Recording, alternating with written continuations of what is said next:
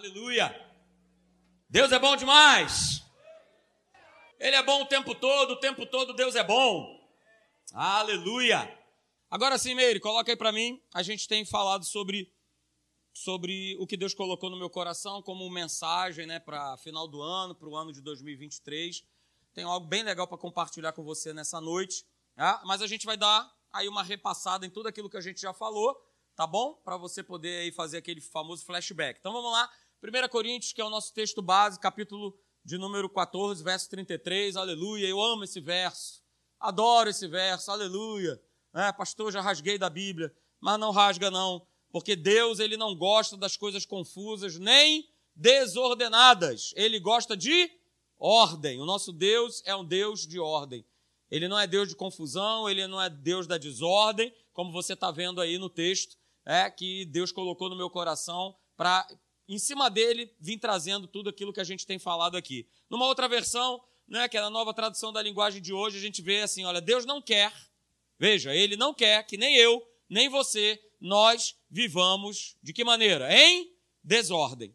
Então guarda isso aí no teu coração. Está escrito na Bíblia, aleluia. Não sabia, pastor? Pois é, fica sabendo agora, né? Que Deus não é o Deus da confusão, da bagunça, da desordem, né? Do, do jeitinho, de qualquer jeito, da meia boca, da lanternagem. Não, ele não é o Deus da desordem. E a gente falou né, no culto da virada né, que nesses próximos dias que virão aí, a gente precisa tomar muito cuidado né, com uma coisa, com essa frase aí maravilhosa, de não deixar aquilo que se apresenta para a gente como urgente, né, não venha tomar o lugar daquilo que de fato é importante.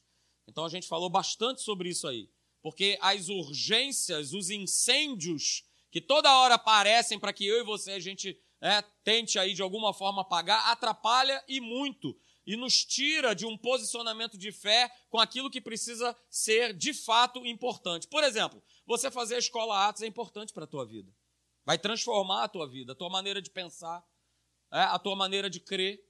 Então, opa, isso aí é importante. Ah, mas eu tenho aquilo que é urgente e tudo mais. Eu já te dei o exemplo, cara, de Marta e Maria. Você escolhe, vai fritar o bolinho ou vai ouvir Jesus? A escolha é sua. Beleza? Não, pastor, eu prefiro fritar o bolinho. Beleza. Depois não venha né, me incomodar. Não, pastor, porque é isso, porque é aquilo outro, que eu não consigo, que eu não posso, que eu não vivo. Não, cara, é, você precisa escolher o quê? A melhor parte. Você precisa escolher a parte que é mais importante. Maria escolheu a boa parte. E disse o próprio Senhor Jesus: olha, isso não vai ser tirado. Não vai ser tirado da tua vida. Aquilo que eu te ensinei nessa manhã, ou nessa tarde, eu não sei em que momento que Jesus foi lá na casa delas, olha só, isso não vai ser tirado da tua vida. E ele ainda mandou para Marta: Cara, você está muito inquieta, você está muito agitada, você está muito preocupada com um monte de coisa. E olha só, não é por aí. Coloca aquilo que é importante e vamos embora e vamos nessa. Então, em 2023, eu tenho falado aqui, né, a primeira coisa que nós precisamos fazer para organizar as nossas vidas é conhecer sobre o ponto de vista da palavra de Deus, né, qual é a escala de prioridades na nossa vida. Isso precisa estar tá bem pontuado, isso precisa estar tá bem organizado. Então a gente falou no culto da virada aí, não é isso? Que a gente precisa organizar as nossas vidas né, e saber o que, que vai ficar, o que, que eu preciso jogar fora, e nós sempre temos alguma coisa que a gente precisa descartar, que a gente precisa jogar fora, e nós temos, você tem muita coisa, muito depósito para que você possa doar para as pessoas também. Então nós falamos sobre isso, né? Por exemplo, o que fica, e temos falado, né, do que fica, que é Deus, a sua palavra, o Espírito Santo. O que é que fica? Minha família. Pastor, mas eu não gosto deles eles não gostam de mim. Mas é isso aí, cara. Não adianta, você vai estar com essa família e você precisa ser uma bênção, né, nessa família, nesse com essa turma aí que Deus plantou você. E não tem essa de não gosto, não quero. Deus te plantou, então vamos embora. Seja luz na tua casa, seja luz é, aonde Deus ele te colocou. É, falamos também sobre o que tem que ficar, o trabalho. É, nós servimos a Deus, nós estarmos numa igreja. É, vamos falar hoje a respeito de amizades, que também precisam ficar. Ninguém vive sozinho numa bolha. Nós precisamos também entender, compreender isso muito legal. A gente vai estar falando sobre isso nessa noite. A gente falou também do que precisa ir embora. E certamente você tem outras coisas que de repente passam aí na tua mente que você sabe que você precisa descartar, que não, não, não cabe mais. Na tua caminhada, na tua jornada cristã, não cabe mais algumas coisas. Eu coloquei alguns exemplos. Ah, por exemplo, religiosidade não cabe mais, ódio, amargura, tristeza, medo, insegurança. Né? Olha aí, falta de perdão, falamos sobre isso no retiro. É isso? Isso tem que ir para o lixo. Porque se eu ficar né, com alguma coisa que é podre na minha vida, o que, que vai dar? Vai dar febre. Olha aí a médica aí, para confirmar isso aí. Né? Vai dar o quê? Vai dar infecção. Não é isso? Vai dar ruim, vai ficar. Então precisa eliminar aquela coisa podre, aquilo que está contaminado, precisa ir embora da nossa vida. Porque como é que a gente vai caminhar? 2023, 2024, os anos que virão, se eu estou retendo alguma coisa que é tão prejudicial na minha vida? Fala aí para mim. Então a gente precisa é, abandonar isso aí, esses valores. Ah, pastor, mas a, mas a turma lá fora vive assim. Opa, eu não tenho nada a ver com a turma lá de fora, cara. Nós vivemos nesse mundo, mas nós não somos desse mundo. O nosso reino, o nosso sistema, ele é outro. Beleza? E nós falamos também daquilo que precisa ser doado constantemente. Né? Nós precisamos doar o amor de Deus, nós precisamos né, doar comprometimento. Né? Comprometimento com Deus, comprometimento com as pessoas, com a igreja, com o nosso trabalho. Né? A gente precisa doar o nosso tempo. Né? Ah, pastor, não tenho nada para doar. Quem disse?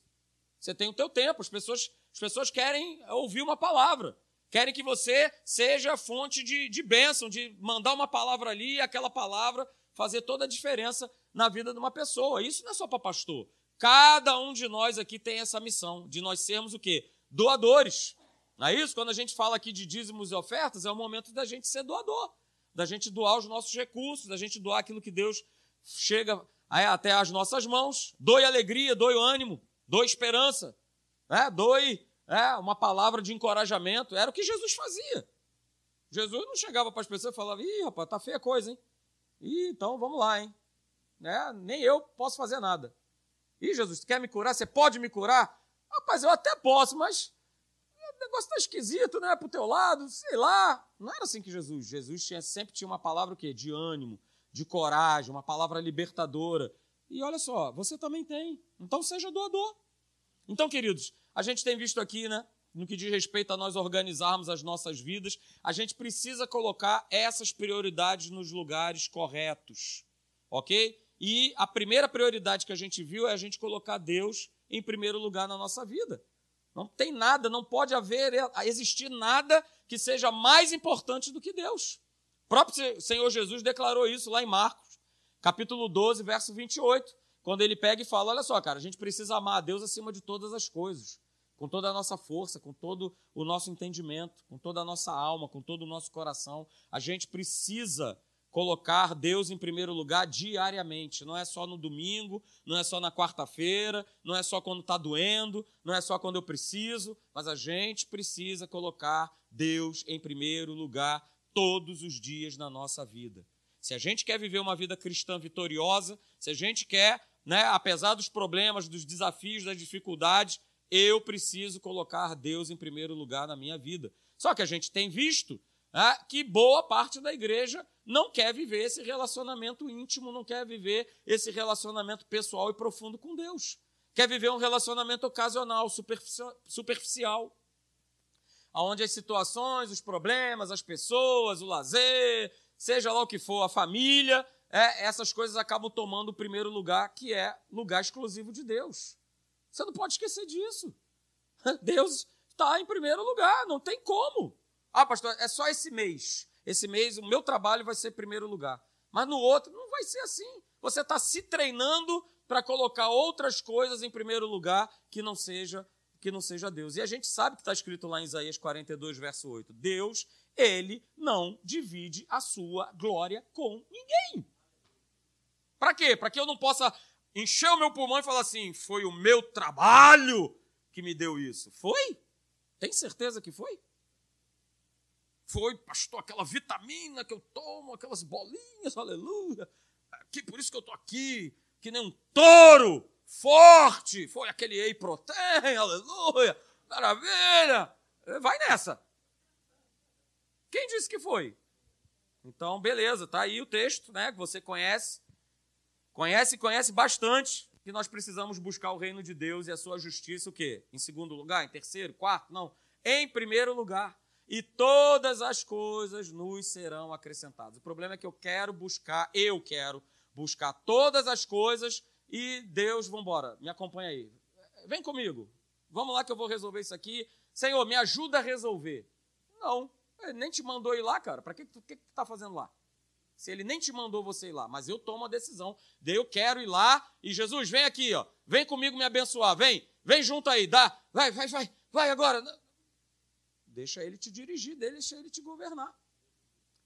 E a gente tem falado aqui que não colocar Deus em primeiro lugar não significa dizer que as outras coisas não têm seu valor. É só que eu estou querendo dizer é que as outras coisas elas vêm o quê? Depois. É somente isso. E aí eu coloquei essa frase aí só para você lembrar que a nossa relação prioritária, a nossa relação vital com Deus vai determinar o sucesso de todos os outros relacionamentos e situações na nossa vida. Mas eu preciso, você também, cada um de nós, nós precisamos priorizar a Deus. Ok? A gente vive no mundo com muitas ocupações, muitas tarefas, muitas obrigações, mas ter tempo de qualidade com Deus é uma questão prioritária. Ou você guarda isso, ou você guarda isso. Beleza? A segunda prioridade que nós vimos e nós falamos é a nossa o quê? A nossa família. E eu usei esse texto aí de 1 Timóteo, capítulo 5, verso 8, que fala o seguinte: que se alguém não tem cuidado dos seus, especialmente os, os da própria casa, né, ou seja, da sua família, tem negado a fé e é pior do que o descrente. Então, família é a nossa segunda prioridade depois de Deus, não tenha dúvida disso. E se alguém negligencia a sua família por conta de trabalho, de igreja, de ministério, né, ou de qualquer coisa que, ah, pastor, mas é ah, o anjo lá, o Temístocles, ah, o anjo, sei lá, o nome lá, do anjo das trevas, né? Falou, não, cara, larga a tua. É, cara, eu conheço gente, ó, larga a tua família, larga todo mundo, vai embora, vai lá pro, pro Amapá, e o cara larga, não, porque foi Deus que mandou. Cara, a gente leu 1 Coríntios 14, 33. Deus não é Deus de desordem. Ele não vai desestruturar a tua família, a tua casa, por quando não, porque eu estou falando, larga tudo. Não é dessa forma. A não ser que você seja um cara sozinho, aí é outra história. É você e ele, beleza. Então tu vai lá, né, para o Sudão, para o Congo, Michele, vai para o Sudão, Congo, é, Nepal, sei lá, para o Paquistão, algum lugar desse aí. Mas se eu tenho minha família, Deus ele olha para você, ele olha para quê? Para tua casa. Ele olha para tua casa como um todo e assim vai ser, queridos. Ok? Então, quando Paulo ele está falando sobre isso aí, ele está falando para a igreja. Ele estava falando com com a turma da igreja. Cara, você é pior do que o incrédulo, você é pior do que o descrente. Ok? E aí, queridos, quando eu negligencio a minha família, significa dizer que eu já estou fora de um relacionamento íntimo com Deus faz tempo. Porque se eu estou negligenciando a minha casa, certamente Deus já foi embora há muito tempo. E nós falamos aí, ó, que o nosso relacionamento com Deus irá refletir no nosso relacionamento o quê? Com a nossa, com a nossa família. É simples assim. Se eu estou bem com Deus, eu estou bem com a minha casa. Aleluia. Glória a Deus. É dessa forma, é desse jeito. Beleza? É, e a gente sabe também é, que a palavra de Deus, ela é o nosso manual de como é que a gente se relaciona nesse tempo aí, que é um tempo de, de tanta coisa complicada, tanta coisa difícil, tanta coisa enrolada, mas você tem é, o manual, você tem a palavra de Deus para te guiar, para te orientar em todas as coisas, em todas as situações. Terceira prioridade que a gente falou né, é o nosso trabalho, não é isso? E a gente precisa ter né, um cuidado muito grande, porque às vezes as pessoas elas caminham pelos extremos, não é isso? Ela trabalha tanto, trabalha tanto que ela não tem tempo para Deus, ela não tem tempo para a família, não tem tempo para nada. Né? E aí é o cara, né, o famoso workaholic, não é isso? Olha aí, é, cadê o pastor Alexandre? Plim! Não é isso? É? O famoso workaholic, o cara que é trabalho, o Deus dele é trabalho, é trabalho, é trabalho, então ele está né, numa beirada, ele está num desequilíbrio. Mas existe também aquele outro que não quer nada que não quer trabalhar, né? E já tem uma, e tem uma galera aí, tem um, uns, uns, homens aí também que o cara se encosta, rapaz, na, na mulher que vou te falar um negócio. Ah, porque Deus me falou, não, porque eu preciso servir a Deus, que não sei o quê, que o ministério, que isso, que aquilo outro. Vai trabalhar, cidadão. Não é isso? Então a gente precisa tomar um cuidado, né? Da gente não viver nas beiras e a gente não viver de uma maneira né, equilibrada. Porque dessa forma, queridos, eu vou estar tá né, vivendo de maneira desordenada. E a gente sabe, e a gente viu aqui, eu vou mostrar para vocês os textos, né, o trabalho é uma ordem bíblica. Poucos amém, mas o trabalho é uma ordem bíblica. Ai, pastor, não vejo a hora antes de me aposentar. Beleza, vai chegar a tua hora. Chegou a mim, aleluia. Glória a Deus, mas a gente vai trabalhando aí, maravilha. Vamos nessa. Mas o trabalho foi criado por Deus para que o homem pudesse sustentar a sua casa, para que ele pudesse viver dignamente, para que ele pudesse sustentar a sua família, ok? E também o quê? Abençoar outras pessoas. É o que está escrito lá em Efésios 4, 28. Olha aí o que está escrito. Aquele que furtava, não furte mais. Antes, trabalhe fazendo com as próprias mãos o que é bom. Para o quê? Que tenha, ele tenha e ele também tenha é, aquilo para acudir o necessitado. Né? E não faltam pessoas, não faltam situações que com o nosso trabalho a gente abençoa, é, a gente acaba sendo bênção na vida de outras pessoas. Beleza? A palavra de Deus também diz, a gente viu, né, que aquele que não trabalha está o quê? Andando desordenadamente, está andando fora do plano divino. E a gente viu isso lá em 2 Tessalonicenses, capítulo 3, do verso 10 até o verso de número 12. Porque quando ainda convosco, ordenamos isto: se alguém trabalha, se alguém não trabalhar, também não isso aí, cara. Não trabalha, não come. É desse jeito. E aí, olha aí, o verso 11. Pois, de fato, estamos informados de que entre vós, olha aí, já tinha a galera da preguiça desde aquela época, né? Há pessoas que andam, olha aí, andam de que maneira? Olha aí. De que forma que elas estavam andando? Desordenadamente. Por quê? Porque elas não trabalhavam. E além de não trabalhar, ainda se intrometiam na vida alheia. Olha só. Isso acontece hoje? Ih, não fala não. É?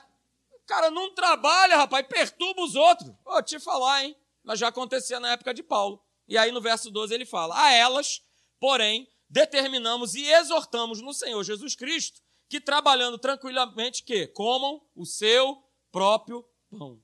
Cara, eu vou te falar, mais claro do que isso, mais claro do que está escrito, quem não trabalha não deve ser sustentado pelos outros.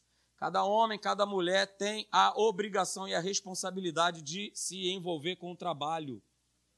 Guarda isso no teu coração, ok? E aí, a gente falando de trabalho, a gente viu outro texto que é muito importante, que é esse texto aí de Colossenses 3, 22 e 23, que diz assim: Olha, servos, obedecei em tudo ao vosso Senhor segundo a carne, não servindo apenas sob vigilância, visando tão somente agradar homens, mas em singeleza de coração, temendo ao Senhor. E aí é o verso, o verso 23. Tudo, diga tudo, tudo, tudo quanto fizerdes, fazei-o de todo o coração, como para o Senhor e não para homens. Ele está falando de trabalho. No verso de número 22, ele está falando: olha, servos, olha, obedecei ao vosso Senhor. Está falando de trabalho.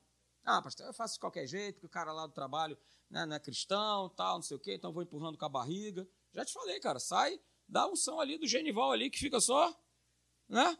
Ah, vou empurrando, né? empurrando com a barriga, sai dessa. Né? Eu falei aqui, ó, 2023, assuma o compromisso com o seu trabalho, com o seu estudo. Seja excelente naquilo que você faz. Seja excelente naquilo que você desempenha. Aonde Deus te plantou, aonde Deus te levou. Ah, pastor, mas eu não gosto do meu trabalho. Beleza, dobra o teu joelho e pede para ir embora. Mas enquanto você estiver lá, faça o seu melhor. Faça com excelência. Você que é jovem, vai estudar. Não está trabalhando? Estuda.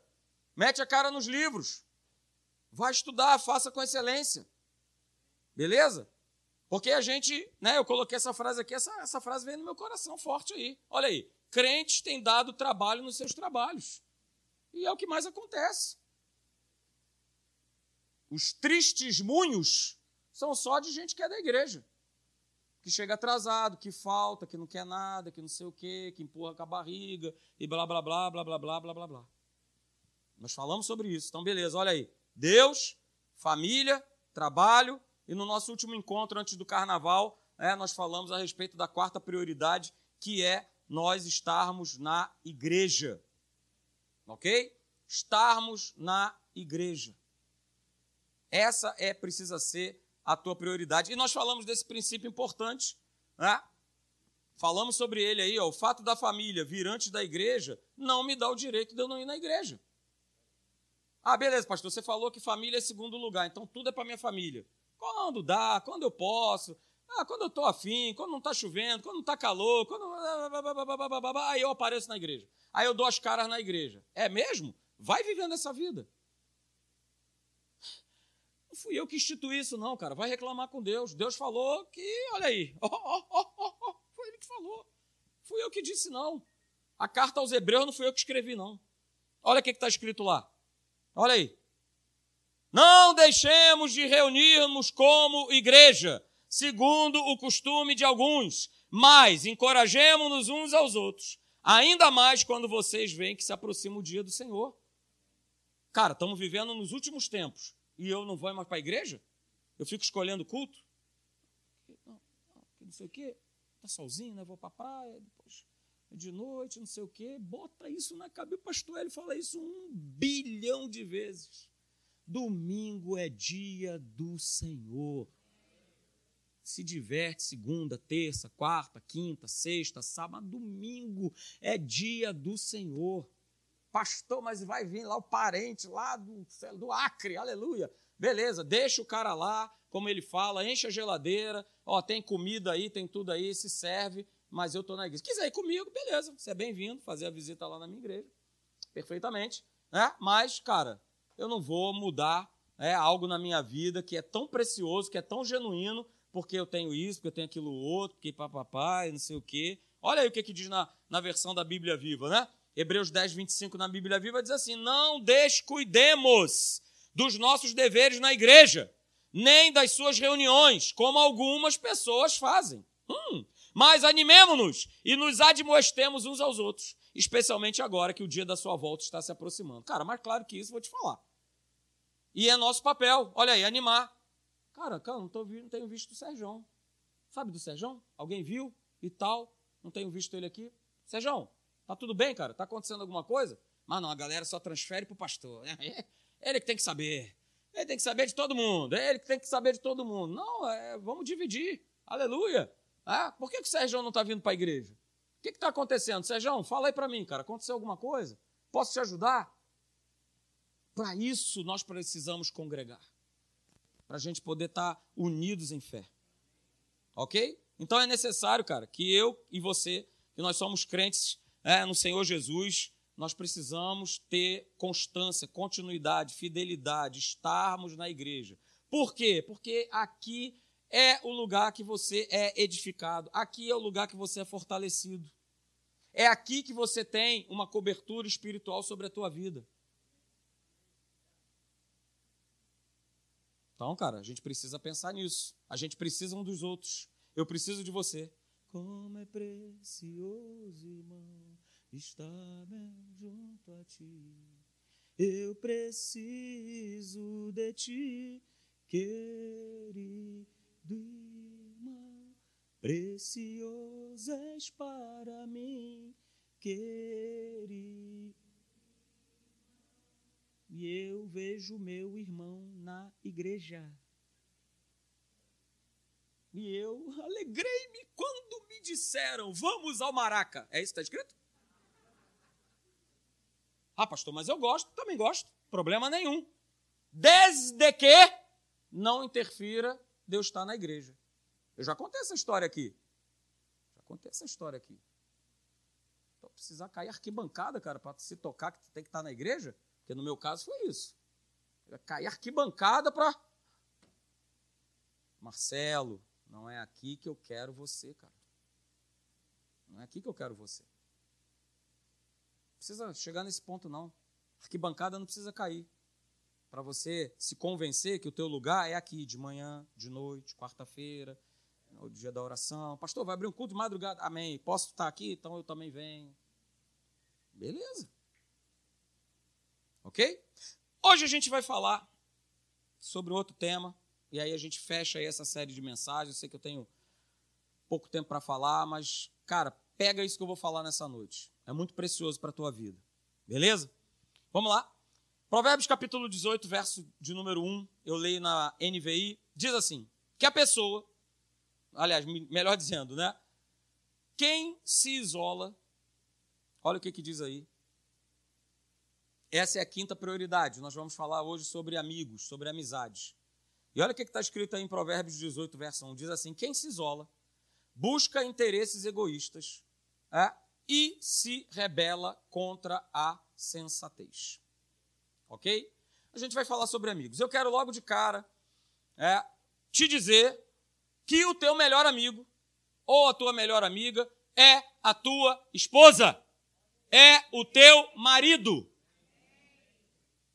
Não me venha dizer que é o cara do trabalho, que é a, lá a fulaninha de tal do trabalho, teu melhor amigo, a tua melhor amiga é a tua esposa, é o seu marido. Pastor, mas eu não sou casado. O seu melhor amigo e a sua melhor amiga são o seu pai e a sua mãe. Não é quem com quem você anda, não é o cara que é maneiro, não é o teu professor, são os teus pais. Então, logo de cara, eu quero te mandar isso. Minha melhor amiga chama-se Márcia. E vice-versa. E assim tem que ser na tua casa. Porque aonde dentro de casa, marido tem segredo para a esposa, e esposa tem segredo com o marido, hum, se pegar o celular, hum, é forte, né? Tal do é forte agora tá, tá reinando. Quem foi lá na conferência do pastor Hélio sabe aí do ih, rapaz, esse é forte. É forte, é forte mesmo. Hoje, hoje segura, segura na cadeira aí que vai ser forte. Não sabe senha, não sabe nada. Não, não mexe não, não. Sabe senha um do outro, não sabe nada um do outro. É tudo ali, não sei o quê. Opa, alguma coisa de errada não está certa ou de certa não está errada. Alguma coisa está pegando.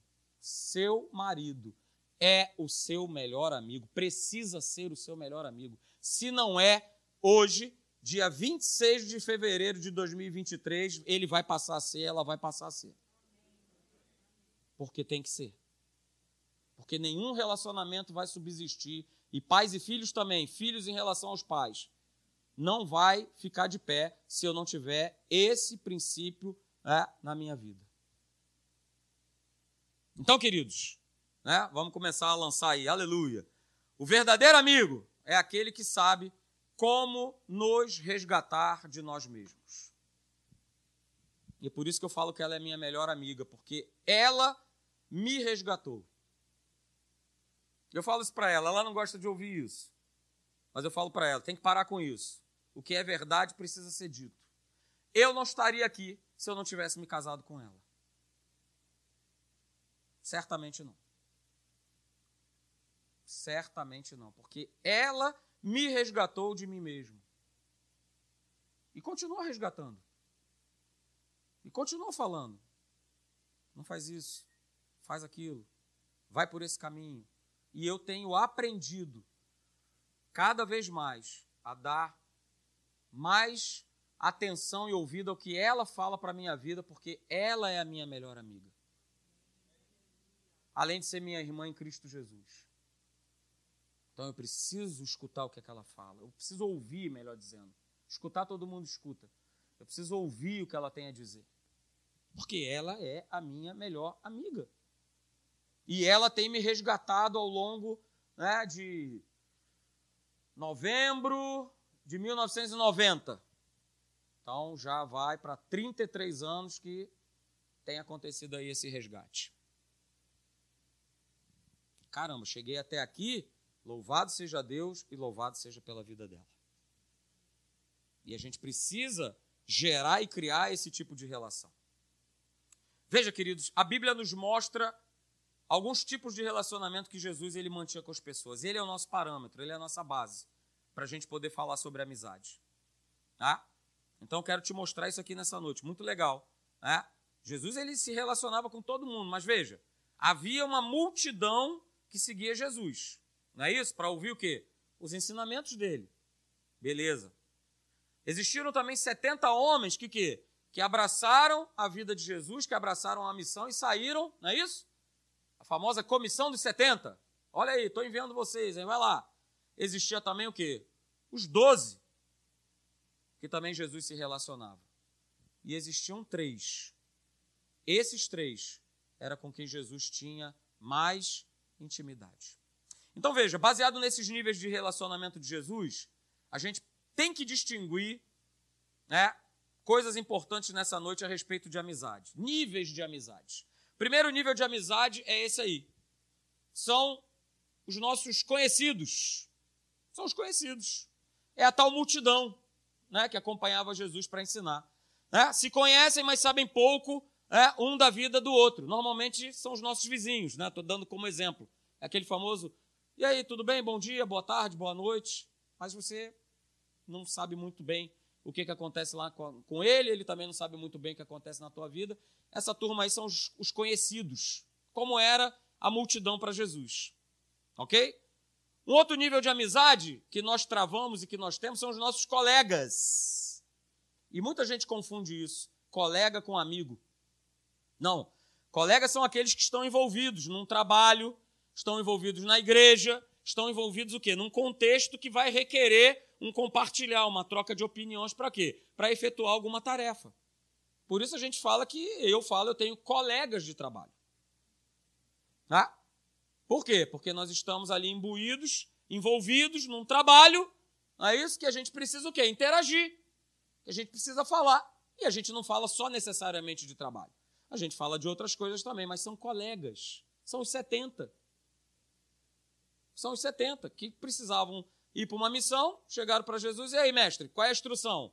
Beleza, cara, vocês vão aí, ó, tô dando autoridade para vocês, vai lá, expulsa demônio, cura os enfermos e tal, beleza. Colegas. Nós temos aí nesses níveis de amizades os chamados amigos próximos, que era o que Jesus ele tinha.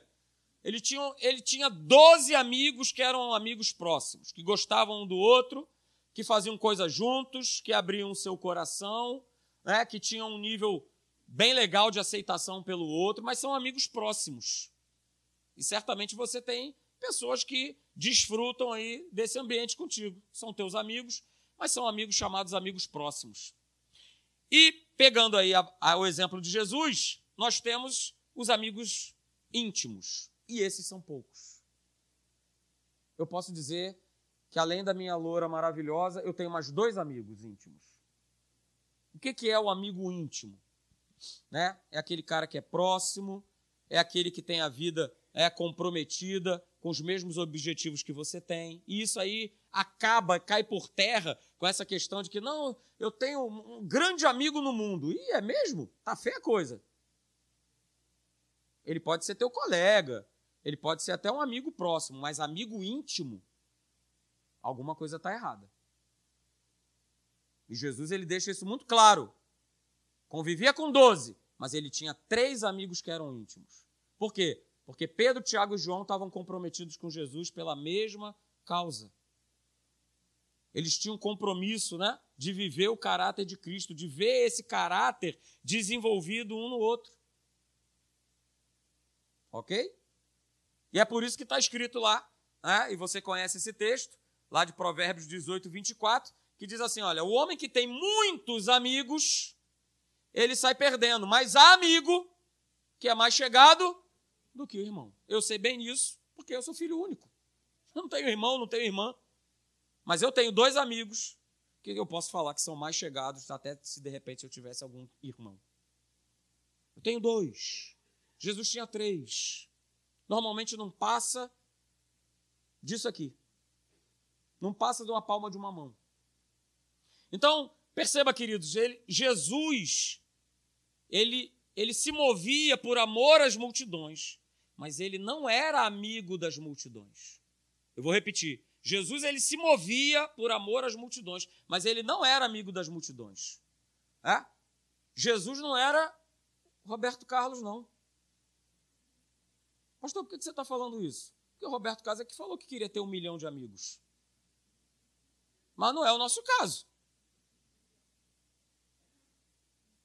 Ou você é o Roberto Carlos? Ah, pastor, eu quero ter um milhão de amigos e bem mais forte poder cantar. Beleza. Jesus tinha três amigos íntimos. Três. Eu vou bater bem nisso. Ele tinha três amigos íntimos. Sabe por que, que ele tinha três amigos íntimos? Sabe por quê? Agora, agora é a hora do é forte. Segura na cadeira. Por que, que ele tinha três amigos íntimos? Porque nem todas as pessoas que você convive ou que você conhece, até mesmo dentro da igreja, são dignas de confiança. Eu falei que eu ia mexer contigo nessa noite.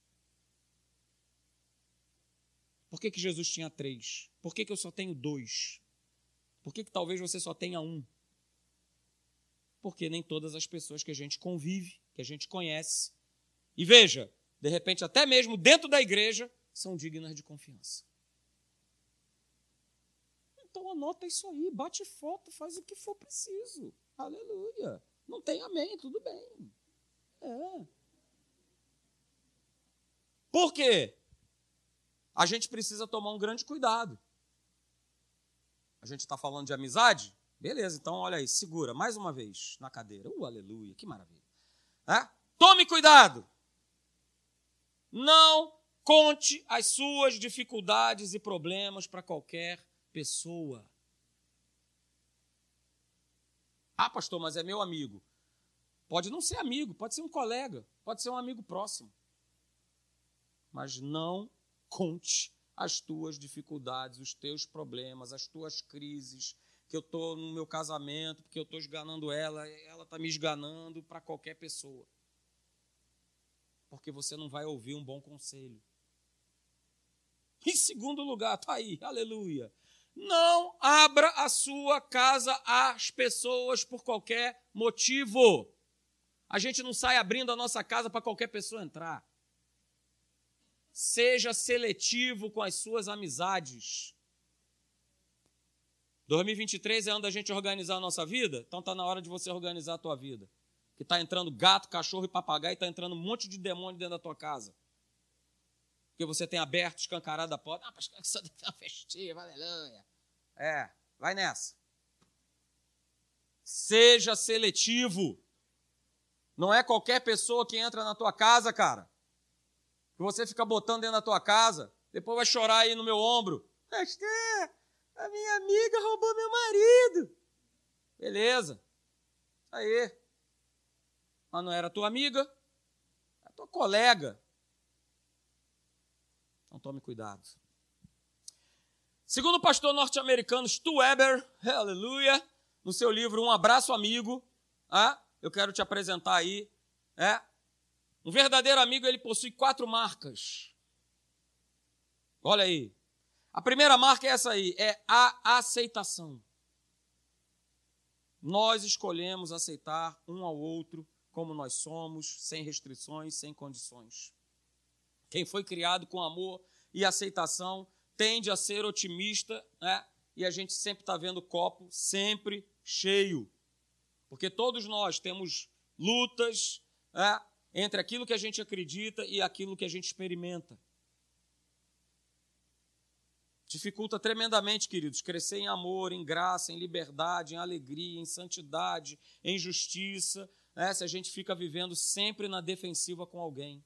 A gente está sempre procurando né, se proteger das pessoas. Parece que está sempre alguém, o quê? Tentando, né, pô, o cara vai me dar uma punhalada pelas costas aí a qualquer momento. Não, as marcas de um verdadeiro amigo, a primeira coisa delas é aceitação. É o quê? É aceitar o outro profundamente e experimentar aceitação, apoio e o amor dele, que vai te encorajar sobremaneira para o teu crescimento. Mas eu estou falando de amigo verdadeiro, eu não estou falando de amigo próximo, eu não estou falando de colega, eu não estou falando de conhecido. Eu estou falando de amigo. Amigo e amizade nós precisamos ter. A gente viu lá o texto de Provérbios, cara, que quem se isola comete insensatez. Deus nos criou para nós nos relacionarmos não somente com Deus, não somente com a família, não somente com os irmãos, mas para que a gente possa se relacionar com as pessoas e essas pessoas que nós vamos relacionar, a gente cria é, pessoas que são, são da nossa confiança, são pessoas é, que, como eu já falei, elas comungam na mesma fé, elas comungam no mesmo espírito. A segunda marca né, de um verdadeiro amigo é essa aqui, é a afirmação.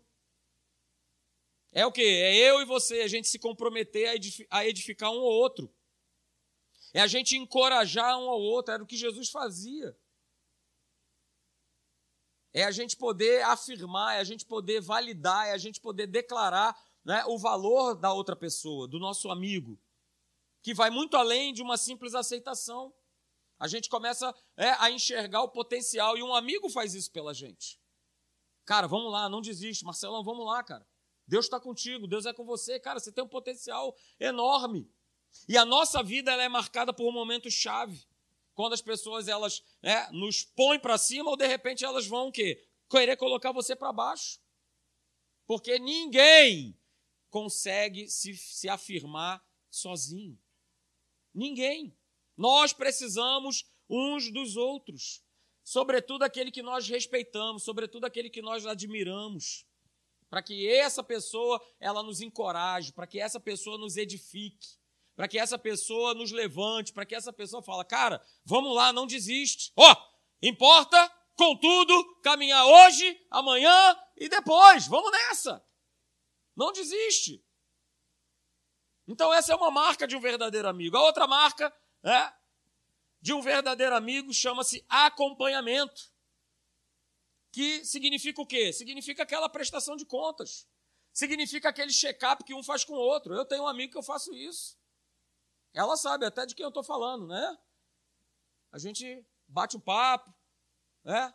A gente faz um negócio junto, tal. A gente dá uma corridinha junto. E ali a gente vai, né? A gente vai falando um com o outro.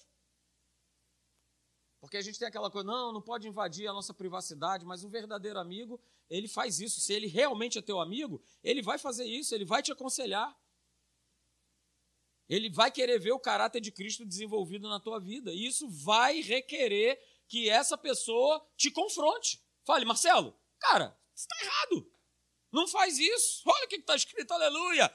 Provérbios 27, 17. Como o ferro com o ferro se afia, assim o homem é o seu amigo. Então, o verdadeiro amigo, que se é teu amigo mesmo, vai falar: cara, sai dessa que isso é uma furada. Você está indo para a morte. Você, cara, não vai dar certo. E a gente precisa estar aberto a essa correção, a essa exortação, que muitas vezes vai vir de um amigo. Muitas vezes vai vir do teu marido, muitas vezes vai vir da tua esposa, muitas vezes vai vir dos teus pais. E muitas vezes vai vir daquela pessoa que é o teu amigo, é a tua amiga. Que vai falar com você, que vai falar: sai dessa, sai dessa lama, jacaré. Aleluia! E a última característica, queridos, de um verdadeiro amigo é a autoridade. É a autoridade. Mas é claro, eu não vou andar com qualquer Zé Mané. Porque a pessoa que eu ando, eu sei que ela é de Deus e que ela vai exercer a autoridade da minha vida e vai falar uma palavra para mim. É, opa, olha aí, beleza. Esse cara se relaciona com Deus. Esse cara não está de bobeira. Esse cara tem um relacionamento íntimo com Deus. Então, o que ele tem a dizer a respeito da minha vida, da minha família, dos meus filhos, eu preciso dar atenção. Eu preciso prestar atenção. Ó, oh, mensageiro de Deus, enviado de Deus para falar comigo, para me encorajar, para me exortar, para me corrigir, para falar, cara, você está falhando nisso, você está pecando naquilo outro, para eu poder orar junto, para eu poder falar com ele, falar, cara, estou contigo, vamos orar, vamos derrubar isso aí no nome de Jesus. Autoridade, autoridade que foi dada a cada um de nós. E se eu tenho amizade, se você também tem, é, exerça essa autoridade. Essa autoridade dada por Deus é, ao teu amigo. Então, queridos, nessa noite, para a gente encerrar essa série de mensagens, eu deixo essa palavra para você. Tenha amigos de verdade. Tenha pessoas que são comprometidas com Cristo, que possam ajudar você a crescer. Amigo verdadeiro, íntimo, faz com que você cresça. Então, deixa eu te falar, cara, cuidado com as pessoas que você anda. Se você tem andado com gente né, que tem feito você né, descer ladeira abaixo, que só manda palavra. Cara, nem colega, um camarada desse é seu. Então tome cuidado.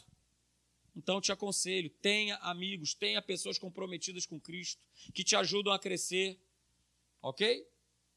Não acho que o cara que acoberta as tuas falhas, os teus erros, é teu amigo. Não é.